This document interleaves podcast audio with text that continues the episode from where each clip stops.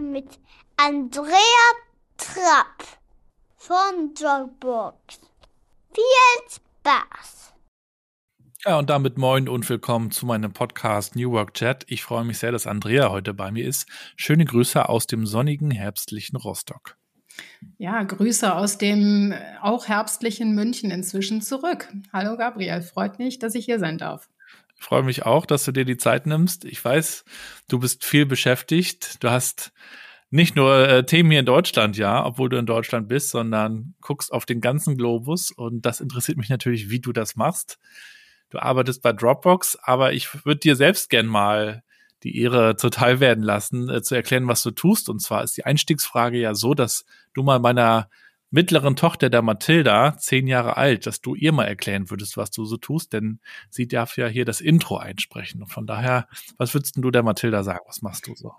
Ja, ähm, Mathilda, glaube ich, kennt uns wahrscheinlich. Ähm, und wenn nicht, dann wird sie uns lieben. Ich arbeite mit meinem Team, das ähm, in verschiedenen Ländern Europas und Asiens verteilt ist. Und die sprechen mit neuen und bestehenden äh, Kunden oder auch Vertriebspartnern, um zu verstehen, wie wir die Arbeitsprozesse dieser Kunden verbessern können oder ihnen Zeit und Geld sparen können oder was immer sonst ihr Ziel an Optimierung ist, wenn sie unsere Softwarelösungen einsetzen.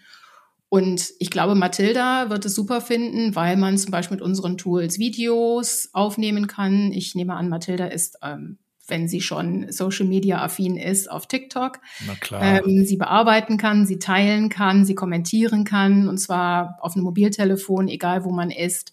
Oder weil man, das ist dann die Erwachsenenversion, Verträge digital unterschreiben kann. Zum Beispiel auch wenn man am Flughafen ist, muss man dafür dann nicht mehr zurück ins Büro fahren, weil der gesamte Content zentral und eben auch mobil verfügbar ist. Und mein Team und ich sorgen dafür, dass die Kunden die richtigen Lösungen kaufen und damit dann auch mit einer vernünftigen Implementierung glücklich sind. Also den jungen Leuten muss man ja heute überhaupt nichts mehr erklären, ganz im Gegenteil. Ich habe das auch gerade gestern gemerkt, als ich sie für den Englischunterricht abfragen sollte, ein paar Vokabeln, die spricht das perfekt aus. Das ist natürlich auch alles über die Social Media Apps, äh, denen natürlich der Content auch oft Englisch läuft, ganz normal. Also ich weiß, ich habe damals noch über Musik ganz viel Englisch auch gelernt, über die äh, Songtexte, aber heute ist die ganze Sprache irgendwie Englisch und es ist auch alles natürlich viel, viel vernetzter und das finde ich ja auch erstmal schön, ne? Du hast das ja auch stimmt. so einen Blick auf den ganzen Globus, ne? Es wäre ja auch fast mal äh, Deutsch äh, die eine der Hauptsprachen geworden, ne? In den USA, wenn wir uns da mal zurückerinnern. Ich glaube, da gab es ja mal so eine Abstimmung, ne? Ähm, das weiß ich tatsächlich gar nicht, aber es ist schon interessant, wie viele auch meiner eigenen Kollegen Deutsch sprechen oder deutschstämmig sind. Ähm, also ich habe tatsächlich in den USA einige Kollegen, die ähm, gut Deutsch sprechen oder mit einem Deutschen verheiratet sind. Und ich weiß, dass die alle ganz gespannt auf diesen Podcast sind und ihn sich sicherlich auf Deutsch anhören werden. Ja. Äh, mir geht's übrigens ähnlich wie dir. Ich habe auch durch, vor allen Dingen durch Musik Englisch gelernt. Ja. Ähm, ich weiß nicht, ob es bei dir auch so war, aber man hat äh, im Prinzip am Anfang erstmal phonetisch mitgesungen, ohne zu wissen, was man da eigentlich singt, bis man das Verständnis dafür entwickelt hat. Ja, ja, genau. Es waren spannende Zeiten, die man sich heute als Zehnjährige oder Zehnjähriger wahrscheinlich nicht mehr vorstellen kann. Nee, also die, die können sich das Leben ja ohne Internet eigentlich auch gar nicht vorstellen. Und wenn ich dann immer äh, sage, Leute, äh, ihr, ihr habt hier alles, ihr könnt alle Songs hören, wann ihr wollt, äh, Filme, ähm, das ist ja heute die Normalität. Aber ich meine, es ist ja auch schön, dass wir heute so Zugriff auf viele Daten haben. Und das ist ja am Ende auch so euer Thema bei Dropbox. Was macht man ja. mit den ganzen Daten und Dateien? Wie organisiert man die? Wie arbeitet man besser zusammen? Dropbox kennen wahrscheinlich alle, die hier zuhören, würde ich mal vermuten. Ihr seid ja seit 2007, ich habe es nochmal nachgelesen, also wirklich auch schon lange im Internet-Game sozusagen mit dabei. Und du beschäftigst dich ja auch schon lange mit Tech. Aber wenn wir vielleicht noch mal einen Schritt zurückgehen, wir wollen dich heute auch ein bisschen kennenlernen. Weißt du noch ungefähr, was du werden wolltest, als du so zehn warst, also so alt wie die Mathilda jetzt? Ähm, definitiv habe ich mir nicht vorgestellt, äh, das zu sein, was ich heute bin, weil zu der Zeit es das Internet ja auch noch gar nicht gab. Ähm, ich glaube, ich habe ganz lange geschwankt zwischen Tierärztin und Rechtsanwältin. Ähm, ich muss sagen, für die Tiere freue ich mich sehr, dass ich nicht Tierärztin geworden mhm. bin. Ich ähm, bin, äh, glaube ich, nicht so resistent, ähm, was, was die ganzen Themen angeht, Blut und, und ähnliche Dinge, wie ich es dann sein müsste.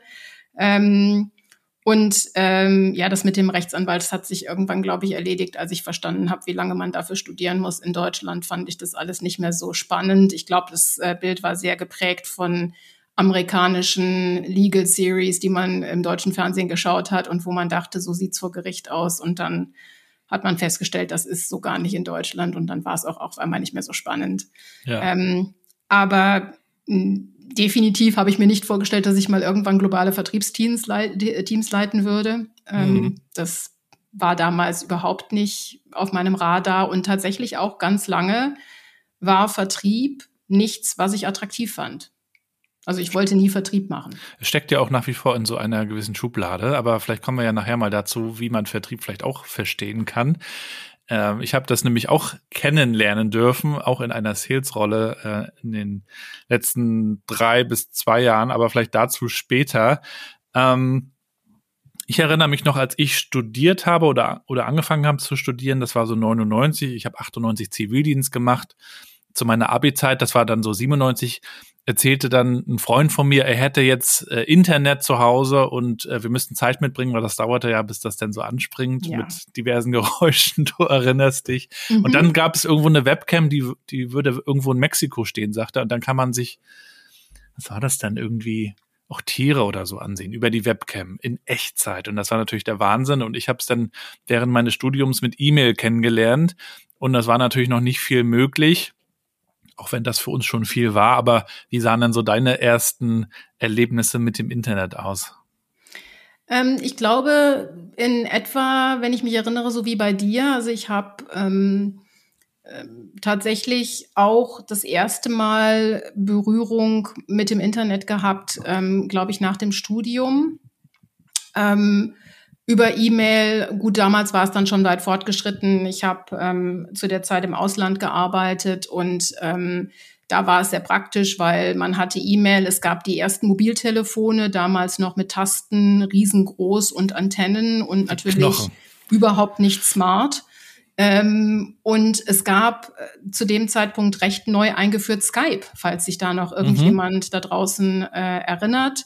Ähm, das war zu der Zeit geradezu revolutionär, weil es die Anfänge von Videotelefonie waren. Und wenn man im Ausland lebt ähm, und äh, eine Long-Distance-Relationship führt, ist es natürlich extrem ähm, hilfreich, wenn man das, wenn man solche Tools hat und äh, wenn man auf diese Art und Weise eben mit der Familie ähm, oder auch Freunden in Kontakt bleiben kann.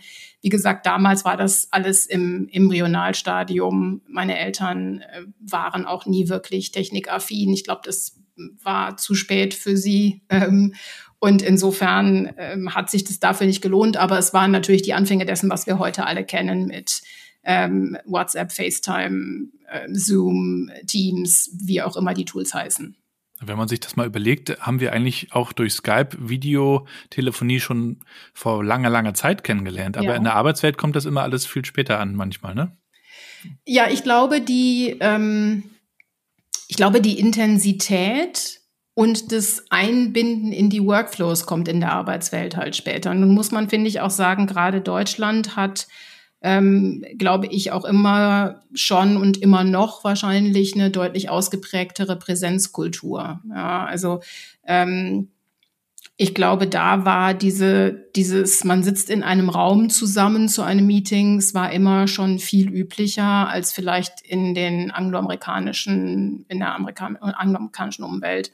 Ähm, ich glaube halt, dass es deswegen auch später gekommen ist. Aber das stimmt, die, die Grundzüge waren mit Skype eigentlich schon da und man hätte es auch damals schon einbinden können. Es war halt einfach wirklich eine ganz andere Zeit. Man muss ja auch bedenken, dass ähm, heute Videokonferenzen bandbreitenmäßig in der Regel kein Problem mehr sind, weil wenn man sie egal wo man sie macht, man hat in der Regel eine ganz gute Internetgeschwindigkeit. Aber ähm, ich glaube, du hast es gerade eben so schön gesagt, wenn man damals das Internet benutzen wollte, musste man ja Zeit mitbringen. Ja, also das mhm. war ja weder etwas, was besonders schnell installiert war, noch was schnell aufgerufen war, noch was sich durch große Bandbreite ausgezeichnet hat. Und auch wenn das heute vielleicht in manchen Gegenden der Welt immer noch so ist, ähm, hat sich das ja insgesamt schon sehr stark verbessert und ist seitdem, glaube ich, auch wirklich erst ein Tool, was man geschäftlich nutzen kann. Ja, also die Infrastruktur hat sich da auch enorm entwickelt, auch bei uns in Deutschland, obwohl es natürlich, wenn man mit der Bahn unterwegs ist, manchmal noch Luft nach oben gibt, das aber stimmt. unterm Strich ähm, sind wir da jetzt schon mal ganz woanders. Du hast ja Wirtschaftswissenschaften studiert. Stimmt, war das, ja. äh, war das für dich äh, so, eine, so eine Entscheidung nach dem Motto, dann habe ich von da aus auch viele Optionen, weil das ist, was ich oft höre, ne? wer Wirtschaftswissenschaft studiert, der lässt sich viele Optionen offen und guckt dann mal, in welche Richtung das geht? Oder hattest du dann zu der, der Zeit schon eine Idee, wo es hingehen kann? Ähm, also das war tatsächlich einer der Beweggründe. Ähm, ich bin jemand, der sowohl sehr gerne mal rauszoomt, ähm, also sich das, den Makroblick gönnt. Gleichzeitig fand ich aber viele dann doch eher BWL-lastige Themen auch spannend. Und da ich mich nicht entscheiden konnte, war das ein sehr guter Kompromiss, der die Entscheidung so ein bisschen zeitlich aufgeschoben hat. Ich habe mich tatsächlich dann hinterher doch für den, für den Mikroblick entschieden, ähm, und hatte tatsächlich das Glück, ähm, einen sehr fortschrittlich denkenden Professor zu haben. Äh, ich, einer meiner Schwerpunkte war Organisationslehre und wie Entscheidungen in Organisationen getroffen werden, ähm, wie man in, in Unternehmen Entscheidungen vorbereitet und kommuniziert. Und das sind ja Themen, die ich glaube, die meisten Führungskräfte in den letzten 10, 15, 20 Jahren Dauer beschäftigen weil wir gefühlt in einer Dauerschleife von Change Management sind. Ähm, also zumindest bei mir also ich kann sagen, die letzten 20 Jahre habe ich gefühlt nur Change Management gemacht und dafür, ohne es zu wissen, habe ich tatsächlich einen sehr guten Grundstein damals gelegt. Ähm, und der, der Makroökonomik-Teil hat mir dann am Ende auch nicht gefehlt. Hm. Nun bist du ja auch eine der, ähm, der Top-Managerinnen in der Tech-Branche, die auch in Deutschland arbeiten. Von Deutschland aus muss man sagen, es sind ja auch grundsätzlich mehr Männer. Ähm, wie hast du das erlebt? Sind da Männer auch affiner oder woran liegt das oder auch so in der Vergangenheit, was du so im, Studium und auch in deinen ersten Stationen kennengelernt hast? Also im Informatikstudium ja schon irgendwie offensichtlich, aber dann so Richtung Wirtschaft. Wie war da so deine Erfahrung? Ja, ähm, also ich, ich komme natürlich aus einer Zeit, in der Frauenkarrieren über viele Jahrzehnte ohnehin eher unüblich waren. Hm. Also ich würde sagen, erst in den letzten vielleicht fünf bis zehn Jahren habe ich tatsächlich oder erlebe ich tatsächlich, dass um mich herum Frauen in vergleichbaren Positionen in größerer Anzahl im Unternehmen vorhanden sind. Dropbox ist da, finde ich, im Übrigen ganz weit vorne dabei und es war auch eins der Entscheidungskriterien für mich, ähm, 20, äh, 2019 dort anzufangen, weil wir eine sehr, sehr hohe Zahl an weiblichen, auch Top-Führungskräften, auch zum Teil im Vorstand haben, was tatsächlich für deutsche Unternehmen, glaube ich, immer noch sehr unüblich ist. Ähm, und wie gesagt, ich komme aus einer Zeit, wo es für mich die ersten 15 bis 20 Jahre völlig normal war, dass ich die einzige Frau in einer, in irgendeiner Leitungsfunktion war. Mhm. Ähm, das, glaube ich, hat ganz unterschiedliche Gründe. Ob Männer affiner sind, weiß ich nicht. Ähm, ich glaube, manchmal machen Frauen es sich auch selber schwer. Ich weiß es auch von mir selber. Ähm, ich habe mich ganz lange und ganz intensiv hinterfragt, ob ich denn vielleicht für diese nächste Karrierestufe wirklich geeignet bin und äh, ob denn wirklich äh, 70 Prozent der Fähigkeiten, die gefordert sind, auch ausreichen, um diesen Job vernünftig zu machen. Manchmal glaube ich vielleicht, dass Männer da nicht ganz so kritisch mit sich sind. Ähm, ich glaube, es ist ganz lange und auch heute, glaube ich, noch schwieriger für eine Frau eine Vollzeitfunktion. Und wenn ich sage Vollzeit, meine ich eben nicht eine 40-Stunden-Woche, was speziell bei Vorstandsfunktionen, bei ähm, sehr Seniorenleitungsfunktionen oft einfach mit den Zeitzonen schon gar nicht vereinbar ist. Mhm. Ähm, zu, also eine, eine Vollzeitfunktion auszuüben, wenn man auch gleichzeitig eine Familie haben möchte und vielleicht auch ein Leben. Das wäre ja auch nicht schlecht, ein Leben neben der, neben der Arbeit zu haben.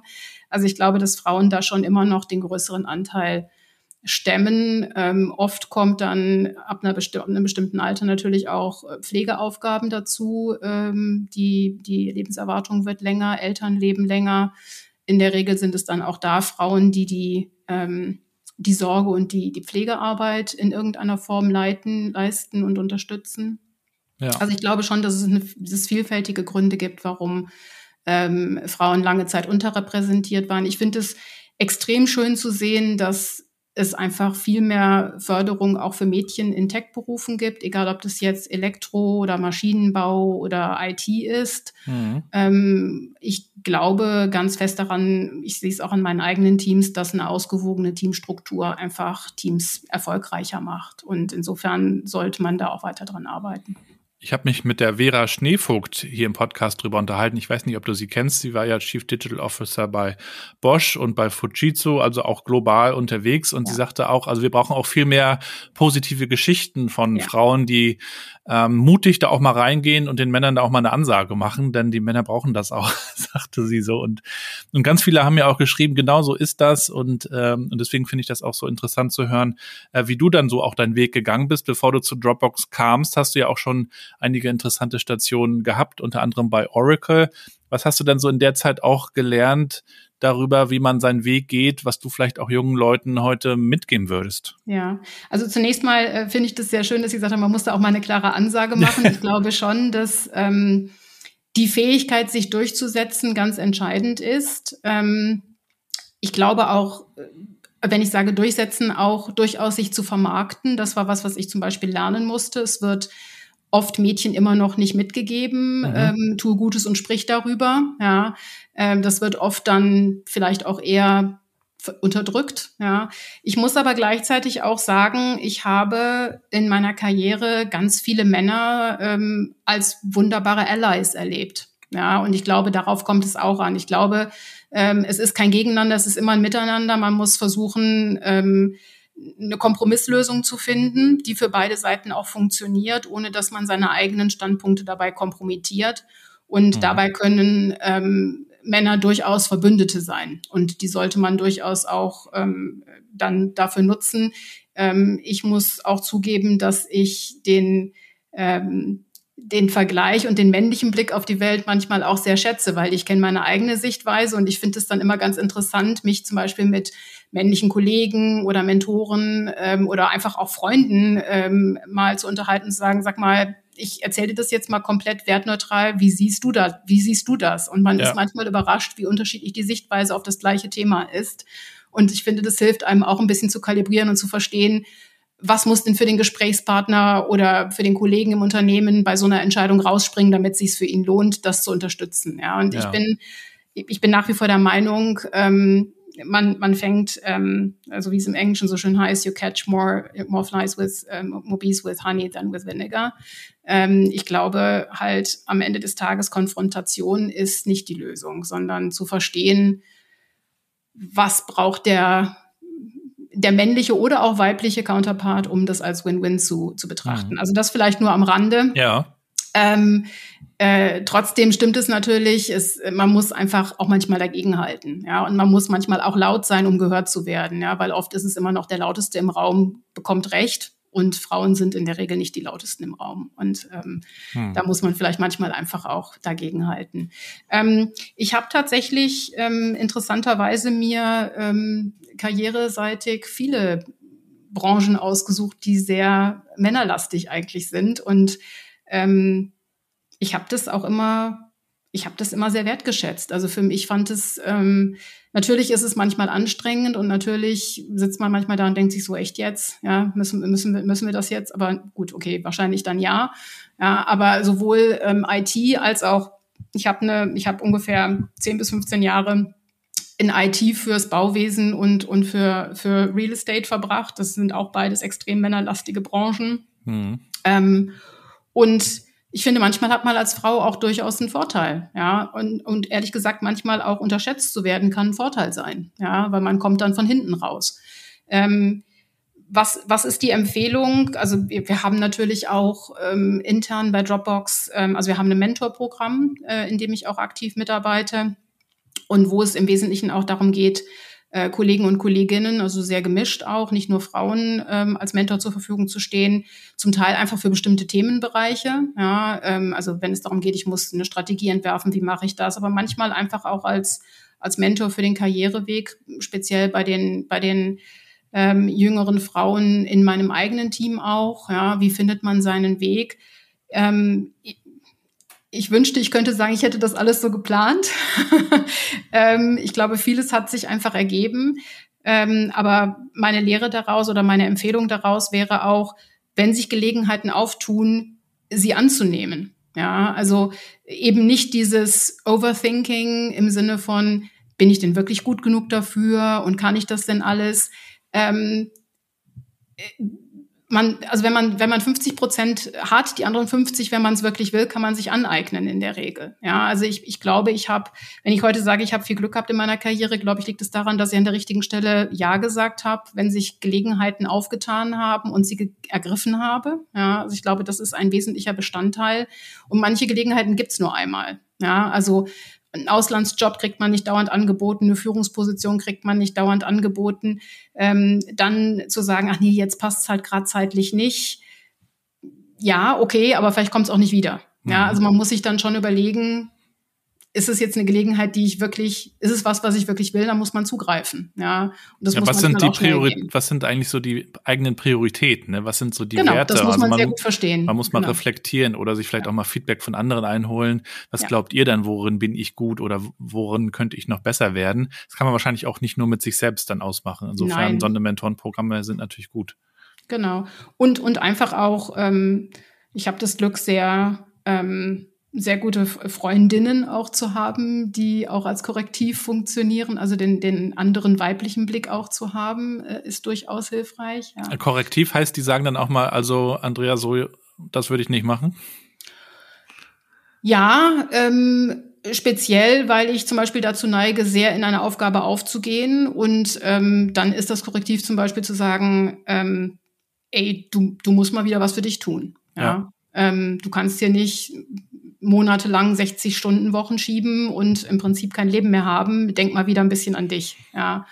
Ähm, also wenn man mal zwei Termine abgesagt hat, kommt sofort eine, eine Nachricht in diese Richtung ähm, und man wird da wieder auf Spur gebracht, was ich sehr gesund finde. Ja. ja ähm, ich glaube generell, dass Frauen ähm, halt oder viele Frauen, die ich auch kenne, auch in meinem eigenen Umfeld halt zuerst an andere denken und dann an sich. Ähm, das ist ähm, eben leider auch bei der Jobwahl oft der Fall. Ja, also dass dann nicht das Thema, wie gestalte ich meine eigene Karriere über viele Jahrzehnte hinweg im Vordergrund steht, sondern vielleicht die Frage, wie passt das dann zu Familie, Familie Freunde, Pflege und so weiter und das an erster Stelle steht. Mhm. Ähm, ich glaube, du hast es gerade sehr richtig gesagt, man muss so unkomfortabel das, glaube ich, für einen selbst auch ist, oder vielleicht ist es das nur für mich, aber man muss sich sehr mit sich selbst mal auseinandersetzen und überlegen, was sind meine Prioritäten im Leben und wo will ich hin und wofür will ich meine Zeit verwenden, die für uns alle endlich ist. Ja. Ja, und dann so einen Wechsel zu machen zu Dropbox war sicherlich auch für dein Umfeld sehr interessant, für dich selbst logischerweise auch. Ich würde natürlich gerne auch nochmal erfahren, wie du dann zu Dropbox gekommen bist, aber vielleicht auch vorab, wie und wann hast du eigentlich Dropbox auch kennengelernt? Bei mir war das so, ja, vielleicht auch wirklich acht, neun. Ich glaube, acht ist Dropbox rausgegangen nach der Gründung sieben. Wir haben damals ja auch viel äh, Dropbox genutzt, um einfach die Songs, also die wir im, in der Musik aufgenommen haben, dort ähm, zu speichern und zu teilen, vor allen Dingen ja auch nicht nur zu speichern, sondern eben auch zu teilen in den verschiedenen Versionen und irgendwann dann auch mit Kommentaren und so weiter. Wann, wann und wie hast du Dropbox kennengelernt und was hat dann den Ausschlag auch gegeben, da beruflich hinzugehen? Also so ähnlich wie bei dir. Ich kann mich nicht mehr an das Jahr erinnern, aber ich kenne es und, und benutze es bis heute als privater Nutzer ähm, genau für, für das, was du auch beschrieben hast. Also der, der, auch übrigens der Klassiker bei den, bei den meisten unserer Kunden zum Ablegen ihrer Fotos, ähm, als Ablage für ihren Schriftwechsel, wenn sie, weiß ich nicht, ihre Steuererklärung machen müssen oder ähnliches. Also genau für solche Sachen habe ich es auch bereits sehr früh benutzt. Ähm, das heißt, ich kannte es tatsächlich als Konsumentennutzer. Ja. Ähm, und ich bin 2019 für die damalige Position ähm, von einem Recruiter angesprochen worden, ähm, der mir eine Weile nicht sagen wollte, welches Unternehmen es ist. Und oh, du hattest ja noch ein Sabbatical gemacht, ne? Äh, ich habe, naja, ich habe ähm, sechs Monate Auszeit gemacht, wenn man es als Auszeit betrachtet, dass ich mich weiterqualifiziert habe zum Thema Transformationsprozesse und äh, Consulting, freiberufliches Consulting für PropTech-Unternehmen gemacht habe. Ähm, und natürlich auch gereist bin. Das war eigentlich der Hauptgrund, warum ich das Sabbatical wollte. Aber Learn and Travel. Ähm, das war sehr schön, aber leider noch nicht genug. Also ich ja. habe dann am Ende doch wieder ein bisschen mehr gearbeitet, als ich mir das vorgestellt habe. Es waren sehr spannende Themen und sehr spannende Unternehmen, denen ich bis heute auch folge. Mhm. Ähm, und äh, sehr begeistert von ihrem, von ihrem Fortschritt und ihrem Wachstum bin. Ähm, aber ich bin für diese Rolle tatsächlich angesprochen worden und ähm, wusste lange nicht, wie das Unternehmen heißt. Ähm, und als man es mir dann gesagt hat, habe ich gesagt, ah, das passt eigentlich nicht für mich. Das ist ein B2C-Unternehmen. Ähm, B2C mache ich eigentlich nicht und da will ich auch nicht hin. Und der Recruiter hat mit einer gewissen Hartnäckigkeit darauf bestanden, dass aber Dropbox tatsächlich auch inzwischen Lösungen für, für Business-Teams hat und in dem Bereich weiter expandieren will. Und ähm, ja, hat das sehr, sehr, sehr geschickt, würde ich sagen, vertrieblich sehr geschickt und sehr hartnäckig verfolgt damals, ähm, mich in Gesprächen mit dem damaligen Führungsteam äh, verwickelt und irgendwann, muss ich zugeben, haben dann die Leute dort selbst auch den Ausschlag gegeben.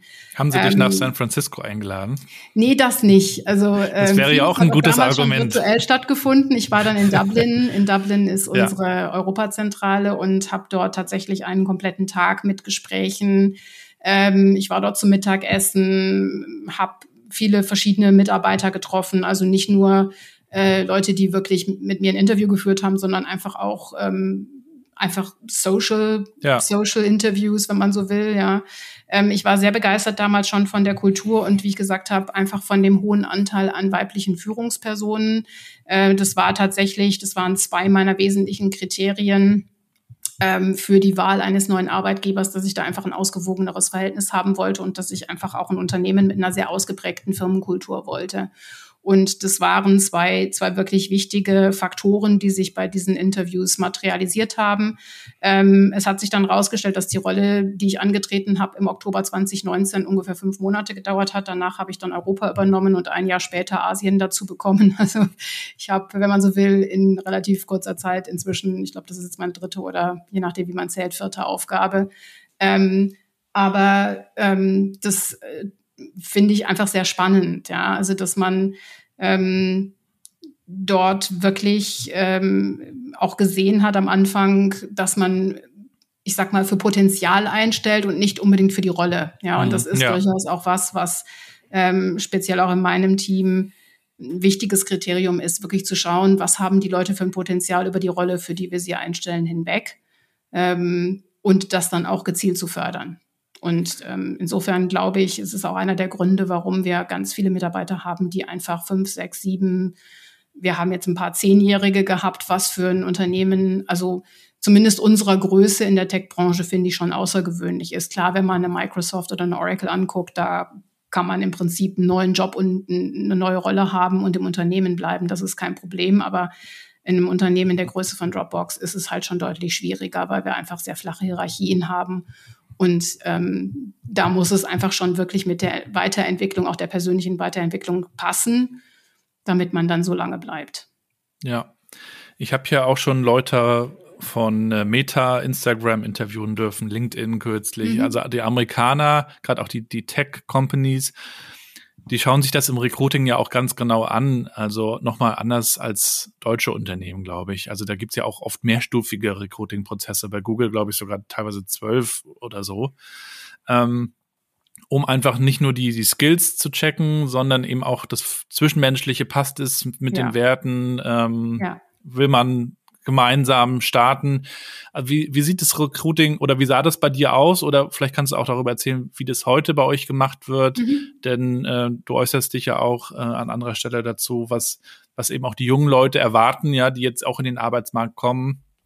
Gen Z und Co., ja. äh, die auch in einer anderen Welt einfach aufgewachsen sind, worauf ja. man sich auch im Recruiting einstellen ja. muss.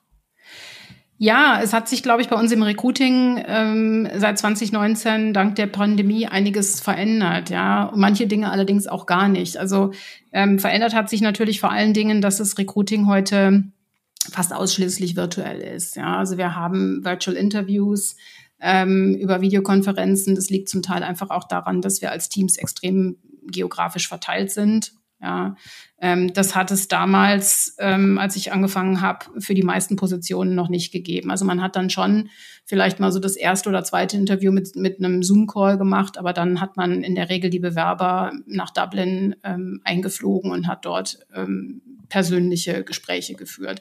Ähm, wir sind nicht ganz Google, wir haben keinen zwölfstufigen Prozess, aber in der Regel müssen äh, bei uns Bewerber auch ähm, oder haben die Gelegenheit, würde ich es eher sehen, zwischen fünf und sechs Personen kennenzulernen, ähm, mit denen sie zum Teil enger, zum Teil nicht ganz so eng zusammenarbeiten. Also wir versuchen eben auch immer unsere ähm, Cross-Functional Partners, also im Vertrieb sind es Pre-Sales, Post-Sales, äh, Marketing, ähm, Finance äh, mit einzubinden in solche Gespräche und Interviews, um einfach einen möglichst Rundumblick auch den Kandidaten zu geben. Ähm, das war damals, glaube ich, noch ein bisschen anders. Da hat man sich sehr stark auf, auf Gesprächspartner fokussiert, die in, der, in denselben Rollen oder im selben Team gearbeitet haben. Ähm, also das hat sich schon ein bisschen geändert. Wir, zumindest bei mir im Team, nutzen auch tatsächlich die volle Bandbreite unseres Teams, also auch über Zeitzonen hinweg. Wir haben ähm, gerade ähm, eine neue Position in Australien besetzt, wo zum Beispiel ähm, einer meiner, einer äh, meiner Sales Directors aus, aus Europa ähm, eins der Interviews geführt hat, auch um ähm, vielleicht ein bisschen ja, ein bisschen rauszuzoomen und ein bisschen anderen Blick auch auf die Dinge zu bekommen. Ja, also wenn immer das gleiche Team die Gespräche führt, hat man ganz gerne dann irgendwann auch so dieses Groupthink. Ja, also man, man sieht die Dinge alle gleich. Manchmal ist es sehr hilfreich, wenn jemand von etwas weiter draußen drauf guckt und sich denkt, nee, den würde ich nicht einstellen bei mir im Team. Ja, oder super, sowas will ich auch haben. Ja. ja. Ähm, also das ist, glaube ich, ganz hilfreich auch jetzt zu nutzen und das hat sich sicherlich geändert. Was sich nicht geändert hat, und du hast es gerade schon angesprochen, ist tatsächlich ein fester Bestandteil war und ist bis heute das Cultural Interview, wo wir wirklich ähm, den Kandidaten oder die Kandidatin auf Herz und Nieren prüfen, wie gut ähm, jemand tatsächlich in unsere Firmenkultur und auch in das spezielle Team reinpasst.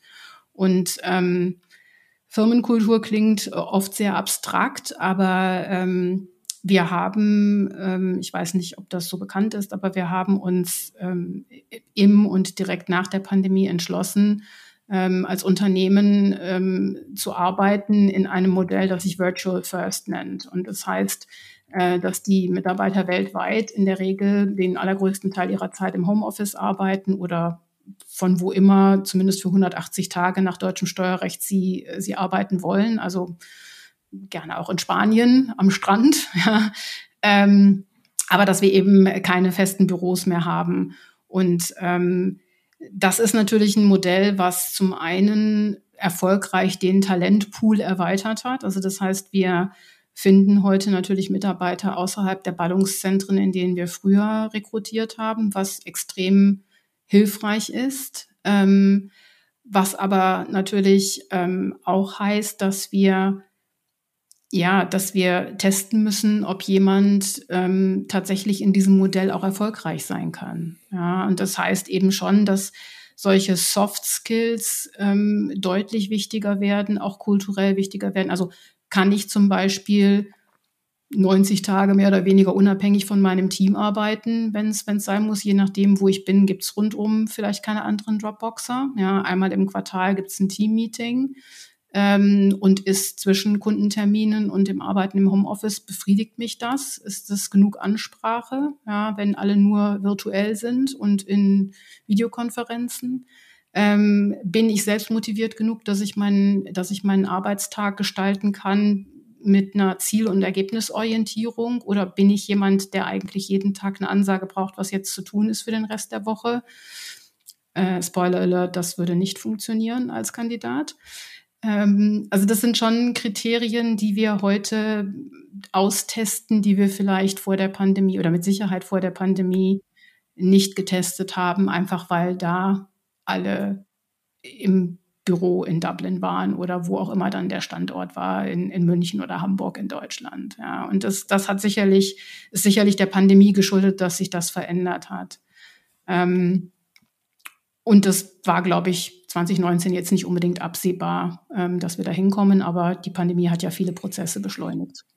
Jetzt sind aber viele auch amerikanische Tech-Unternehmen mittlerweile wieder Stück weit zurückgerudert und ja. ähm, möchten die Leute zurückholen. Und es gibt sogar Ärger. Bei Amazon war das kürzlich zu lesen. Und äh, es gibt eigentlich gar nicht mehr so viele Tech-Companies, von denen ich zumindest weiß, die dieses äh, Work from Anywhere wirklich anbieten. Ich glaube, bei Airbnb war das auf jeden Fall noch so und bei vielen anderen ist es mittlerweile so, dass du wirklich wieder zwei, drei oder auch mehr Tage im Office sein sollst. Ähm, also wie seht ihr so diese Entwicklung und äh, habt ihr da auch eine Meinung dazu? Glaubt ihr, dass die sich das überhaupt leisten können? Weil irgendwann die Leute wollen ja, das sehen wir auch in Studien, ja, sie wollen ja viel remote arbeiten. Äh, also ob die da mitspielen, ist dann ja auch fraglich. Ja, man, man muss auch sagen, es gibt ja auch durchaus Unternehmen, die in die komplett entgegengesetzte Richtung gegangen sind und jetzt nur noch virtuell arbeiten. Gibt's also auch, es gibt, ähm, gibt es auch. Ähm, ich glaube, in der Realität ähm, wird die Mehrheit wahrscheinlich so einen hybriden Ansatz weiterfahren. Ja. Ähm, wie wir das selber sehen, wie gesagt, wir betrachten uns selbst als unser, unseren eigenen äh, Testkunden und Testfall, ähm, indem wir gesagt haben, ähm, für, für, uns ist es Virtual First. Also das heißt, ähm, die Zusammenarbeit global erfolgt im Wesentlichen virtuell. Ähm, wir haben aber eben äh, durchaus, also ich sag mal, ich verstehe durchaus und wir haben zum Teil auch am Anfang über ähm, ja, Learning by Doing will ich mal sagen, ähm, auch die Erfahrung gemacht, dass das nicht komplikationslos ist. Ja. Ähm, man muss einfach bei der Frage, wie viel virtuelles Arbeiten funktioniert für jedes Unternehmen, ich glaube, das ist schon eine Frage, die man individuell beantworten muss, weil vieles einfach auch mit der Führungskultur zu tun hat. Ja? Also ähm, man muss einfach eine, eine Führungsriege haben oder Führungspersonal haben, die ähm, eine Vorbildrolle erkennen und annehmen, die in der Lage sind, klare Strukturen und Prozesse zu definieren und dann als Führungskraft diese auch so, so transparent wie möglich ähm, und auch die Erwartungshaltung darum herum zu, zu kommunizieren. Ja, also Zielvereinbarungen, Zielvorgaben und das meine ich jetzt nicht nur im Vertrieb, sondern bei uns haben alle Organisationen intern äh, das, was wir OKRs nennen, also Objectives and Key Results, die entweder quartals- oder jahresbasiert sind und dann muss man eben auch über den Fortschritt ähm, in regelmäßigen Check-ins besprechen. Ähm, man muss die technische Kompetenz mit ähm, sozialen ergänzen, ja, also Feedback von Mitarbeitern, Mitarbeiter einbeziehen, auch selber Feedback geben, auch selber Feedback annehmen, ja, hm. empathisch zu führen, das Team immer wieder abzuholen, wie gesagt, klare Ergebnisse und Erwartungshaltung kommunizieren und einfach auch zulassen, dass Mitarbeiter ähm, eben dann im Homeoffice auch den, den, den Nutzen davon ziehen können, nämlich ihren Arbeitstag auch nicht linear gestalten zu können. Ja, also eben nicht den klassischen acht Stunden Stecho- und Zeitkontrollentag, sondern ähm, wie bei mir zum Beispiel auch, äh, angepasst an Zeitzonen. Ja? Also meine Tage fangen deutlich vor dem 9 Uhr Schlag an ähm, und enden in der Regel auch nicht um 17 Uhr, meistens auch nicht um 18 Uhr, wenn ich Glück habe, um 19 Uhr. Dafür habe ich aber zum Beispiel in der Regel jetzt um diese Zeit, wo wir aufnehmen, ähm, ein größeres Zeitfenster, ja, in dem man durchaus mal zum Sport oder zum Yoga gehen kann oder mal einkaufen gehen kann oder mal ein langes Lunch mit Freunden in der Stadt machen kann oder, oder, oder und einfach sich diesen, diese Zeit, die man sonst vielleicht morgens und abends hätte, dann einfach über Tag irgendwo nimmt. Ja. ja, das geht sehr wohl, wenn man an Ergebnissen gemessen wird, weil es dann nicht relevant ist, wann ich diese Ergebnisse erwirtschafte. Ja. Ähm, ich glaube, wenn man den Unternehmen zuhört, die jetzt darauf pochen, dass Mitarbeiter wieder zurück in die Büros kommen, ist ja der Tenor, den man generell hört, dass das ähm, dass das Gefühl ist, dass die, dass die Mitarbeiter nicht produktiv genug sind und dass eben diese Innovationsfähigkeit leidet. Und das sind aus meiner Sicht zwei sehr getrennte ähm, Dinge. Das eine ist, Produktivität entsteht dann, wenn man digitale Prozesse optimiert und anpasst. Also das heißt, einen intelligenten Arbeitsplatz zu ermöglichen, der eben solche störenden Ablenkungen möglichst minimiert. Und das ist das, was wir bei Dropbox mit unseren eigenen Tools, die wir intern konsequent nutzen, ähm, tun. Ähm, und das andere ist die Innovationsfähigkeit. Ich glaube, auch da kann man Teamgeist und Innovationskraft virtuell fördern. Also wir haben zum Beispiel immer schon, es machen Tech-Unternehmen gerne, das, was einmal im Jahr Hack Week heißt. Ähm, also wo im Prinzip weltweit alle an Projekten arbeiten können, eine Woche, die nichts mit der eigenen Rolle zu tun haben. Und das wird auch jedes Jahr exzessiv genutzt. Ähm, und dafür werden eben zum Beispiel Meetings und andere Sachen auch extrem runtergefahren und aufs Wesentliche beschränkt.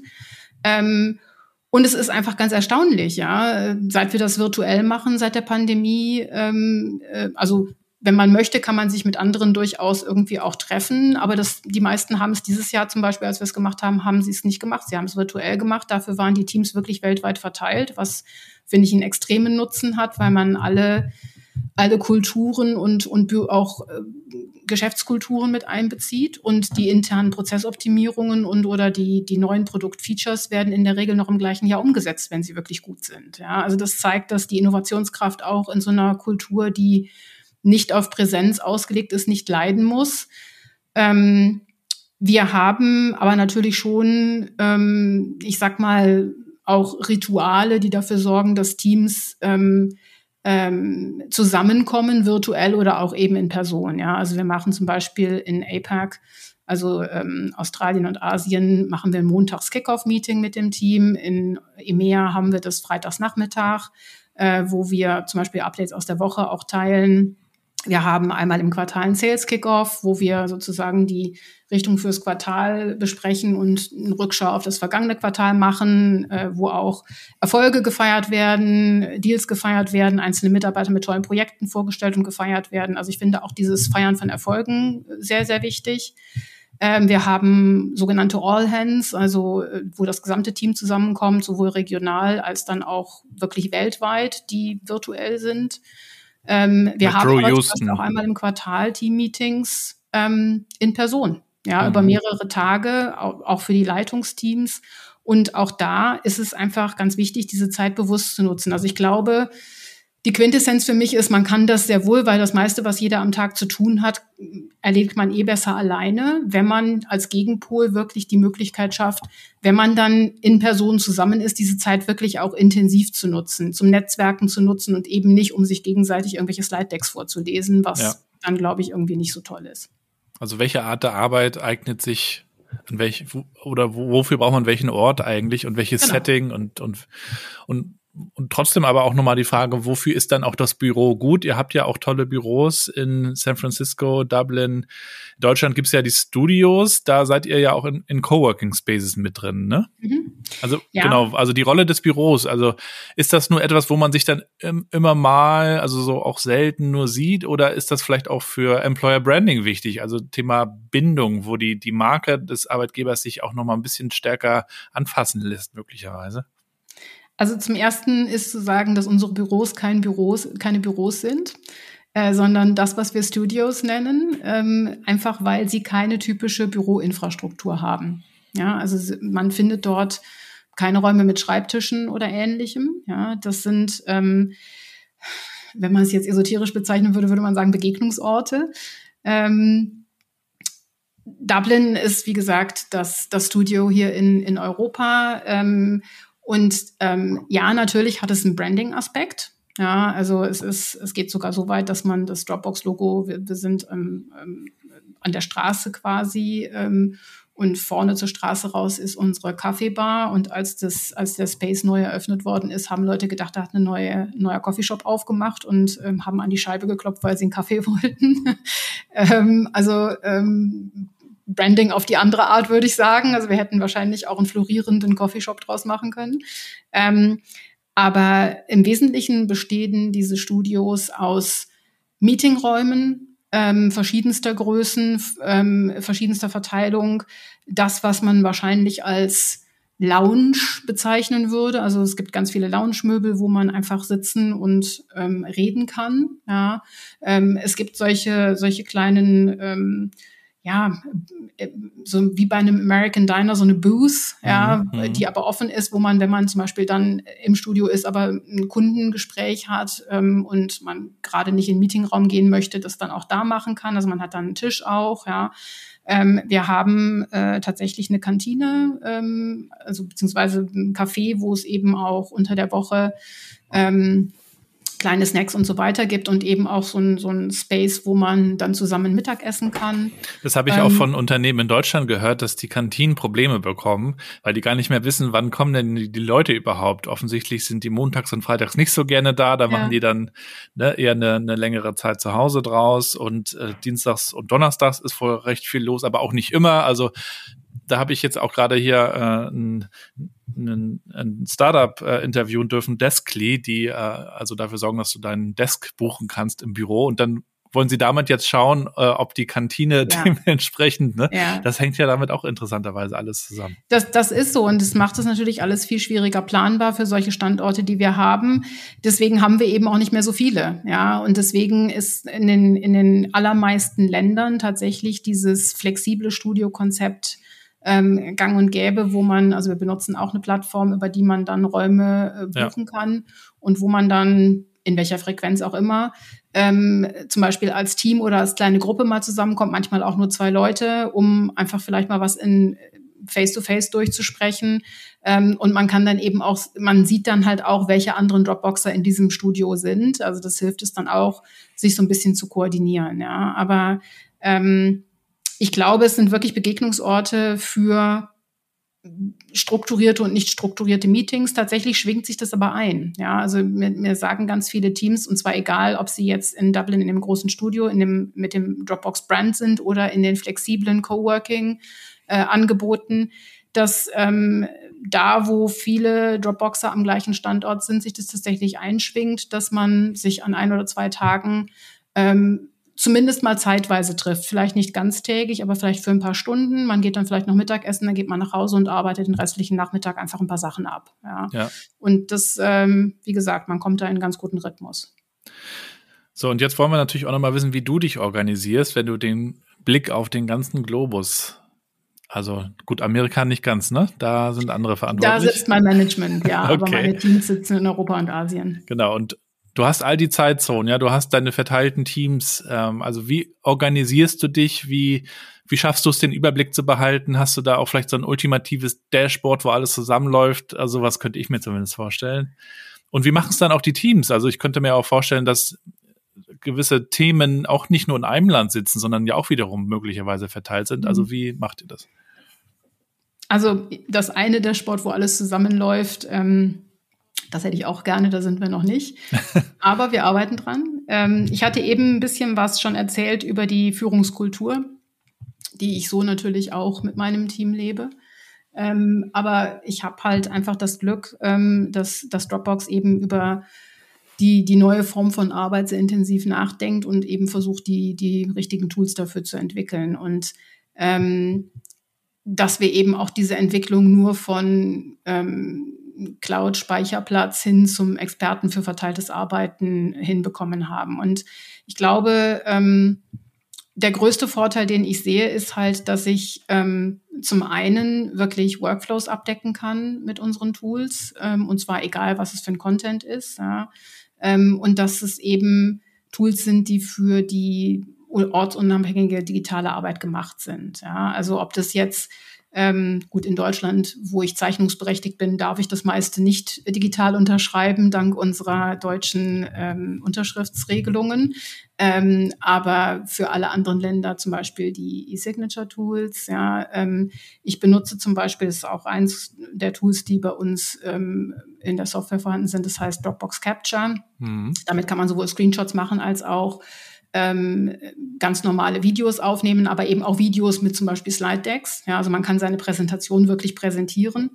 Ähm, und das sind Dinge, die ich häufig in der Kommunikation mit meinen Teams nutze, weil sie einfach persönlicher sind als ähm, eine E-Mail zu schreiben oder eine Instant Message Nachricht. Ja, ähm, das, das äh, ist zum Beispiel sehr hilf hilfreich. Ähm, wir ähm, arbeiten halt mit unseren eigenen Tools sehr intensiv ähm, intern und das hilft uns halt schon, ähm, weil wir einfach auch testen, was geht, was geht nicht. Ja, und das trifft eben zum Beispiel auch auf den Einsatz von generativer KI äh, ja. zu. Also das ist natürlich jetzt gerade ein spannendes Thema, glaube ich, für viele Unternehmen.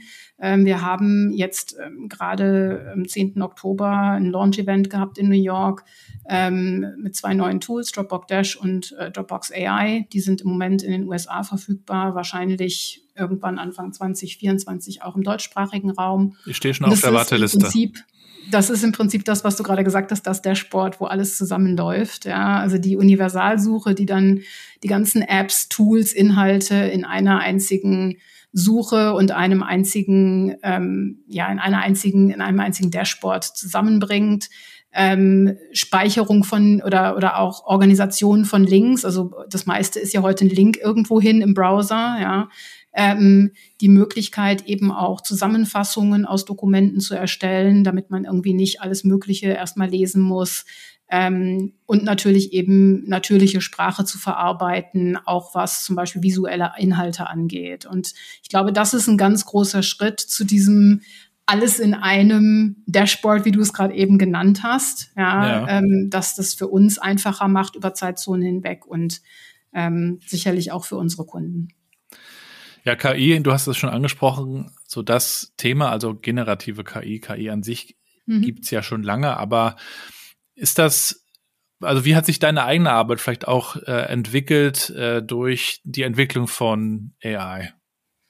Also ich, ich glaube, man muss man muss schon über die Konsequenzen ganzheitlich nachdenken. Und ähm, bei Dropbox, ähm, wir haben auch ein, ein, sozusagen eine Code of Conduct äh, für die Nutzung von AI entwickelt, ja, ähm, wo wir uns eben verpflichten, dass wir unsere Kundendaten nicht zum Trainieren benutzen und auch sonst uns für einen ähm, ethischen und, und, und verantwortungsvollen Umgang äh, verpflichten. Gleichzeitig glaube ich, dass es viele Möglichkeiten bietet, gerade diese doch sehr, wie sagt man im Norden, drögen ähm, äh, Büroarbeiten ähm, zu minimieren. Ja, also ähm, ich habe es eben schon gesagt, ganz oft fällt einem nicht mehr ein, wer hat mir diese E-Mail geschrieben oder ich habe da neulich was gelesen, das fand ich spannend, ich weiß aber nicht mehr wo. Ja. Also alleine diese Frage zu stellen und dann wirklich zuverlässig Ergebnisse zu bekommen nach Priorisierung, wo man sagt, ja genau, das war diese E-Mail oder ah, das war in dieser Präsentation, ähm, ist, glaube ich, sehr hilfreich. Ähm, ich bin ein großer Freund von Zusammenfassungen. Also seit, seit wir dieses Tool intern freigeschaltet haben, benutze ich das immer, äh, weil es mir erspart, fünf Dokumente zu lesen. Und ähm, klar, es ist immer noch variierende Qualität der Zusammenfassung, aber meistens bekommt man mal erst einen ganz guten Überblick und dann kann man ja immer noch mal schauen, ob man es wirklich genauer wissen möchte. Ähm, also das hat, finde ich, schon ähm, große Vorteile. Äh, ich weiß auch, dass zum Beispiel einfach, wenn man über verschiedene Zeitzonen hinweg arbeitet, allein die Tatsache, einen freien Termin für fünf Mitarbeiter zu finden, wird mit KI einfacher, ja, weil man die KI die Suche über die Kalender machen lassen kann. Das freut meine Assistentin ungemein, weil sie nicht mehr fünf Kalender nebeneinander legen muss, sondern ähm, sie sich jetzt darauf beschränken kann oder konzentrieren kann, den Termin optimal vorzubereiten für die, für die Kollegen. Die KI ähm, verschiebt auch private Termine, die nicht so wichtig sind vielleicht. das macht sie nicht, das macht sie nicht. Im Gegenteil, ich glaube, sie stellt mir eher private Termine dann ein.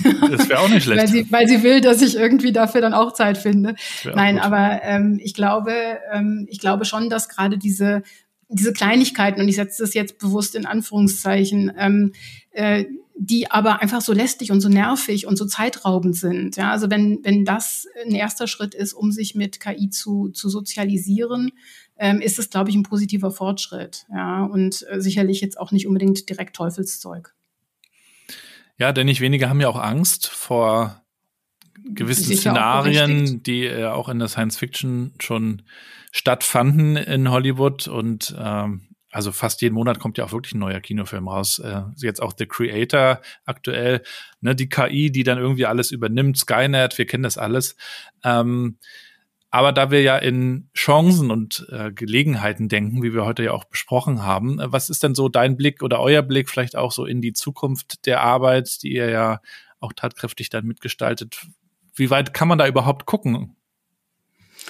Ja, aber wenn ich so eine Kristallkugel hätte, ich glaube, äh, ich würde würd mir meine Erkenntnisse patentieren lassen. Wir leben ja doch in einer, in einer extrem schnelllebigen Welt. Wenn man sich überlegt, dass wahrscheinlich letztes Jahr um diese Zeit ähm, äh, oder vor anderthalb Jahren über, über ChatGPT und, und ähm, künstliche Intelligenz niemand auch nur ansatzweise geredet hätte, weiß man, wie schnell dieser Erneuerungszyklus inzwischen ist. Aber ähm, wenn ich mir anschaue, wo wir heute stehen und, und wenn ich auch tatsächlich, und das ist für mich immer so ein bisschen der Kern des Ganzen, wenn ich mit, wenn ich schaue, wie unsere Kunden darauf reagieren, ja, also wie sehr unsere Kunden sich sowas eigentlich wünschen, ja, dann, dann glaube ich tatsächlich, dass wir auf dem richtigen Weg sind, weil ähm, der, der Fokusverlust ist, glaube ich, das größte Problem des digitalen Zeitalters. Wir haben alle viel zu viele Apps, wir haben viel zu viele Browserfenster offen, wir haben viel zu wenig Ahnung, wo eigentlich sich welche Information befindet und ich glaube, wenn wir mit unseren Tools dazu beitragen können, das zu verändern, dann ist es definitiv was, was unsere Kunden von uns erwarten.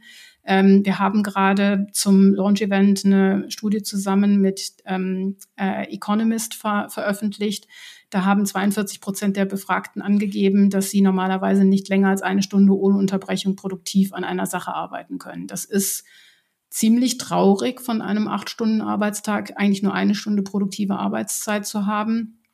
Vor allen Dingen, wenn man bedenkt, dass der Grund dafür das ständige Suchen zwischen mehreren Dokumenten, Tabs, Apps und so weiter ist. Und ich glaube, AI ist ein wesentlicher Schritt, das zu vereinfachen, ja, diese, diesen, diesen Content zusammenzuführen, ähm, es auch so bedienerfreundlich zu machen, weil man es eben natürlich sprachig die, die Anfragen formulieren kann, ähm, dass es vielleicht auch nicht IT-affine Menschen sehr gut benutzen können und dadurch produktiver werden und am Ende des Tages einfach für uns alle mehr Arbeitszeit, produktive Arbeitszeit und hoffentlich insgesamt weniger Arbeitszeit ähm, zu schaffen. Ja, ähm, äh, das, das wäre schon das Ziel. Und das ist das, was wir ähm, unsere Tagline als äh, Creating an enlight More Enlightened Way of Work äh, tatsächlich dann auch meinen, ja. Mhm. Also kannst du dir auch vorstellen, irgendwann in der Zukunft nur noch die Hälfte zu arbeiten, wenn der Rest vielleicht von Maschinen übernommen wird?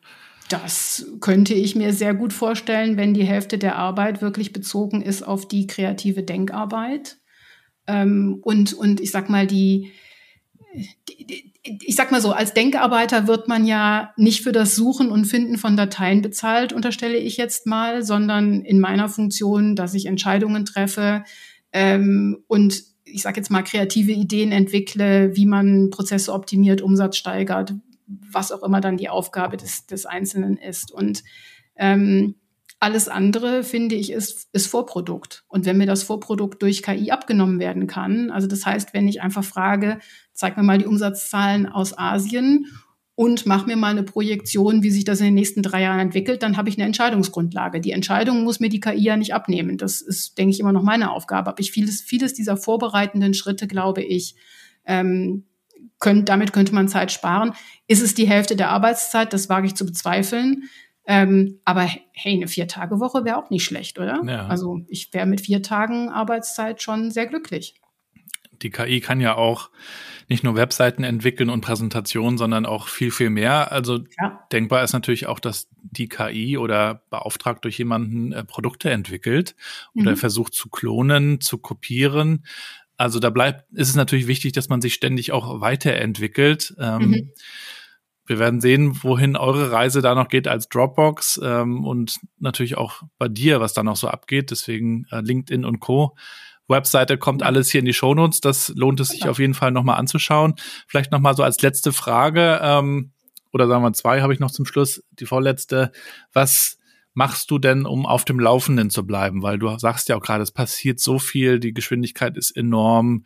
Äh, dann bist du im Austausch mit USA, mit, mit den anderen Ländern, mit deinen Teams, die auch nochmal Dinge sehen ähm, und die entwickelt Produkte weiter, wollt ihr dann verkaufen, schaut, wie sie Kunden das äh, nutzen. Wie bleibst du da auf dem Laufenden? Also wie lernst du auch ein Stück weit? Das vielleicht als erste Frage. Ähm, also ich habe das Glück, dadurch, dass meine Teams sehr verteilt sind, bekomme ich so eine Art Best-of ähm, okay. aus allen Märkten. Ja, also ähm, gerade mit meinen regionalen Sales Directors ähm, ist vieles eben auch äh, der Austausch über den Markt, über den Wettbewerb, über neue Gesetzgebungen, ähm, über interessante Trends, die man, die man dort findet, über die man jetzt vielleicht in Deutschland nicht so berichten würde. Ich bin News Junkie, muss ich leider zugeben. Ähm, sowohl was allgemeine News angeht, als auch was äh, News aus der Wirtschaft und speziell aus meinem, aus der Tech-Branche angeht. Also ich versuche schon, mich da ähm, sehr regelmäßig auf dem Laufenden zu halten. Was sind so deine ähm, zwei, drei Seiten, die du immer ansteuerst? Ähm, ich habe keine Seiten, also ich lasse mir einfach so ein ja. Best-of-Feed dann geben ja. ähm, äh, über Tag. Ich habe da sonst zu wenig Zeit zu und gucke ja. dann halt einfach, was sind spannende Sachen, die mich quasi anspringen. Und da schaut man dann halt mal rein. Ähm, ich glaube ähm, auch, dass es wichtig ist, sich ein Netzwerk aufzubauen und das Netzwerk zu befragen. Also ich, natürlich habe ich viele Freunde und Freundinnen, die in der Tech-Branche arbeiten, aber auch mindestens genauso viele, die das nicht tun. Und das sind oft die spannenderen Gespräche. Also wenn man zum Beispiel mit einem wenn man mit einem Unternehmen spricht, das aus der Baubranche kommt oder aus dem Produktions- oder einem Produktionsunternehmen, also den Einblick da, da rein zu bekommen, was ist für unsere Kunden potenziell wirklich spannend. Ja, ich finde, Tech lebt ja schon sehr, sehr, sehr stark in so einer in so einer Bubble, ja, also in so einem sehr ähm, hermetisch abgeriegelten Raum, wenn man das möchte.